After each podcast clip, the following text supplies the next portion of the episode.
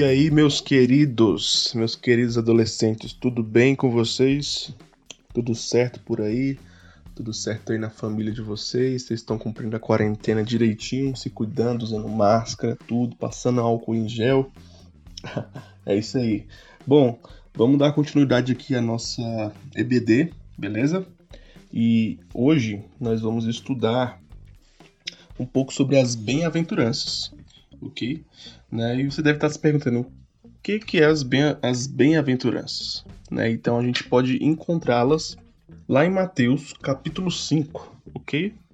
Então nós vamos falar um pouco sobre elas hoje, tá? As palavras de Jesus. Jesus estava lá sentado, né? Também conhecido como o Sermão do Monte, beleza? Então Jesus estava sentado lá no monte, conversando com seus discípulos e uma multidão de pessoas também. E aí ele subiu ao monte, começou a pregar e a ensinar as pessoas que estavam lá ouvindo com atenção. Então vamos falar um pouco sobre as primeiras palavras de Jesus naquele monte, tá bom? Então, Mateus capítulo 5, a partir do versículo 1, diz assim: Vindo Jesus as multidões, subiu ao monte, e como se assentasse, aproximaram-se os seus discípulos. Versículo 2: E ele passou a ensiná-los, dizendo: Bem-aventurados os humildes de espírito, porque deles é o reino dos céus. Bem-aventurados os que choram, porque serão consolados. Bem-aventurados os mansos, porque herdarão a terra.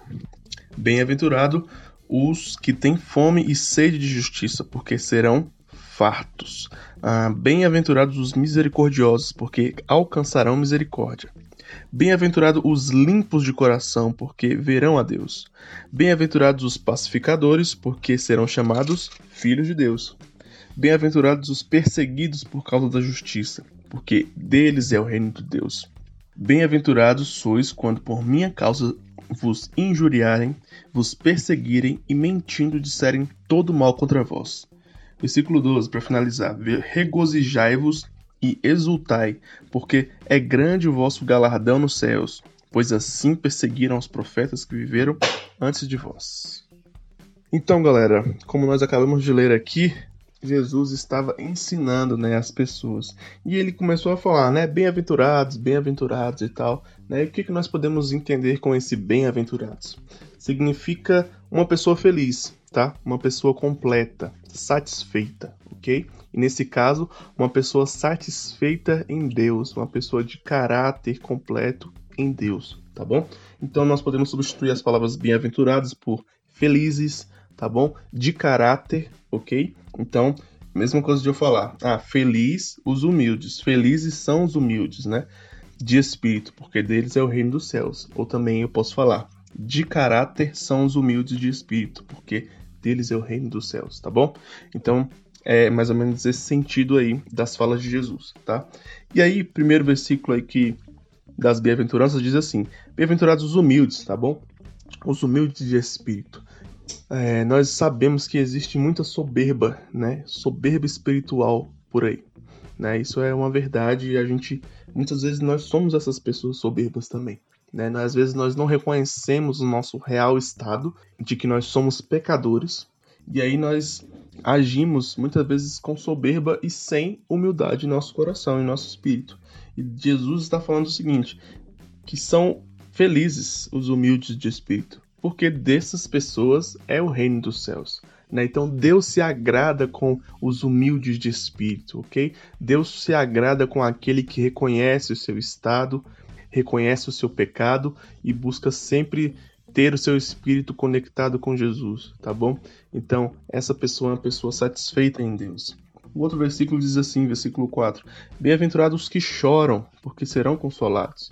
A gente pode entender aí pelo contexto das bem-aventuranças o seguinte: o contexto desse texto, no, no versículo anterior, falando sobre humildade de espírito, e no outro versículo ele fala que felizes ou bem-aventurados são os que choram, né? Então são os que choram reconhecendo o seu estado de pecador, né? Não é o, são bem-aventurados que choram por qualquer coisa. Não, tem um sentido aí. São bem-aventuradas as pessoas que choram, né? Reconhecendo o seu pecado, reconhecendo que são falhos, né? Reconhecendo reconhecendo que não conseguem, né, se achegar a Deus por conta própria. Então essas pessoas são humildes, tá bom? E elas herdarão o reino e serão consolados, tá? Versículo 5 diz assim também: Bem-aventurados os mansos, porque herdarão a terra. Então, os mansos, né, aquela pessoa que tem uma postura de humildade e submissão a Deus, né, uma pessoa que é mansa, uma pessoa que tem mansidão em abundância. Então, essa pessoa ela vai herdar a terra. Então essa pessoa ela é uma pessoa que é submissa a Deus, né, que compreende a vontade de Deus e age com mansidão. Uh, versículo 6 nós podemos ver o seguinte, que bem-aventurados são os que têm fome e sede de justiça, porque serão fartos. Nós podemos ver o seguinte, a, a justiça uh, não é a justiça nossa, que terrena, não é essa justiça dos homens, né? A justiça social, por exemplo, a justiça de alguma outra coisa, por alguma ideologia, alguma causa.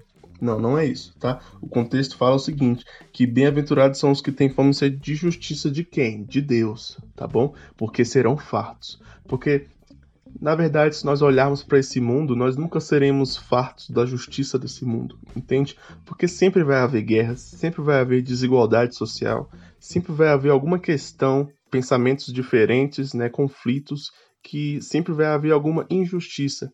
E a injustiça desse mundo nunca vai ser sanada, entende? Sempre vai haver alguma questão que precisa ser melhorada, tá? Então, a justiça de Deus é a justiça perfeita. E nós seremos fartos, nós nos encheremos dessa justiça de Deus, tá bom? E aí, uh, no versículo 7 diz assim: Bem-aventurados os misericordiosos, porque alcançarão misericórdia, né? Uma pessoa misericordiosa é uma pessoa que se coloca no lugar do outro. Também podemos colocar a misericórdia em, é, lado a lado ali com compaixão, por exemplo.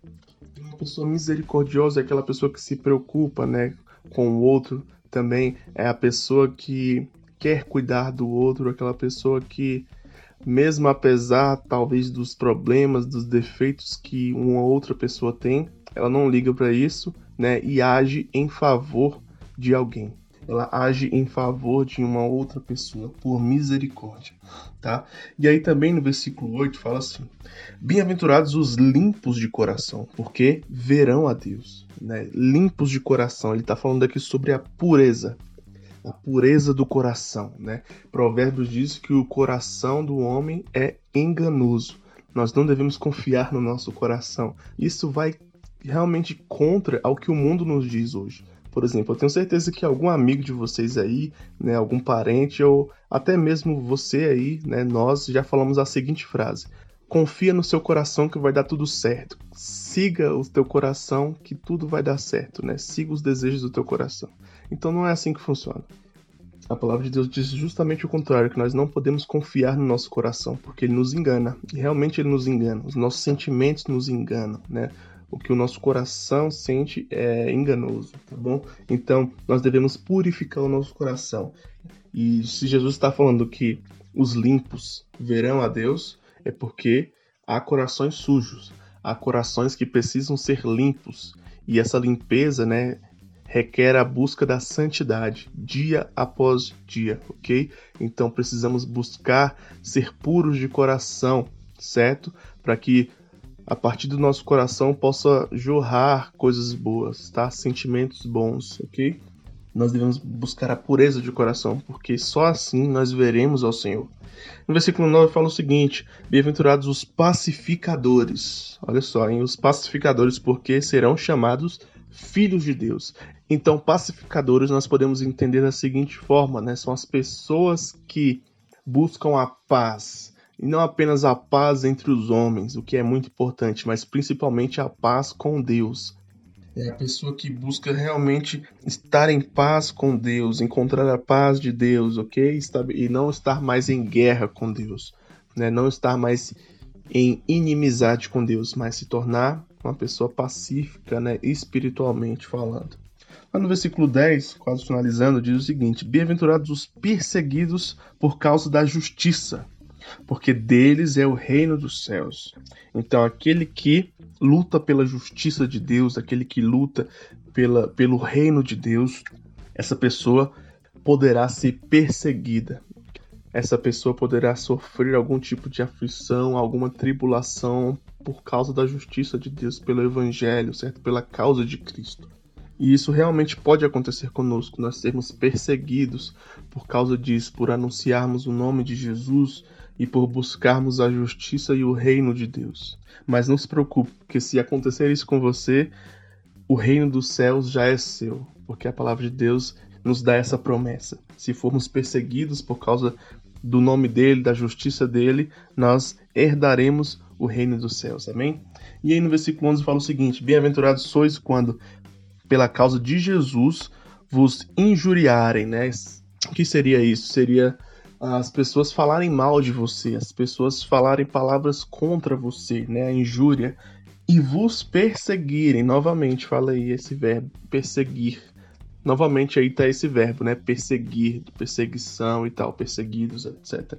Então fala que se nos perseguirem, certo? E mentindo disserem todo mal contra vós. Então, bem olha só que interessante, bem-aventurados, felizes, felizes essas pessoas que são perseguidas por causa do nome de Jesus, por anunciarem a palavra de Deus.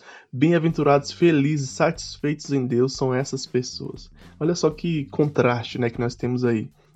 Como assim? Você deve estar pensando, poxa, se alguém falar mal de mim, eu estou lá, por exemplo, evangelizando na rua, na minha escola, em algum lugar, na minha faculdade, e alguém vir falar palavras de ódio contra mim, querer fazer alguma coisa comigo, né?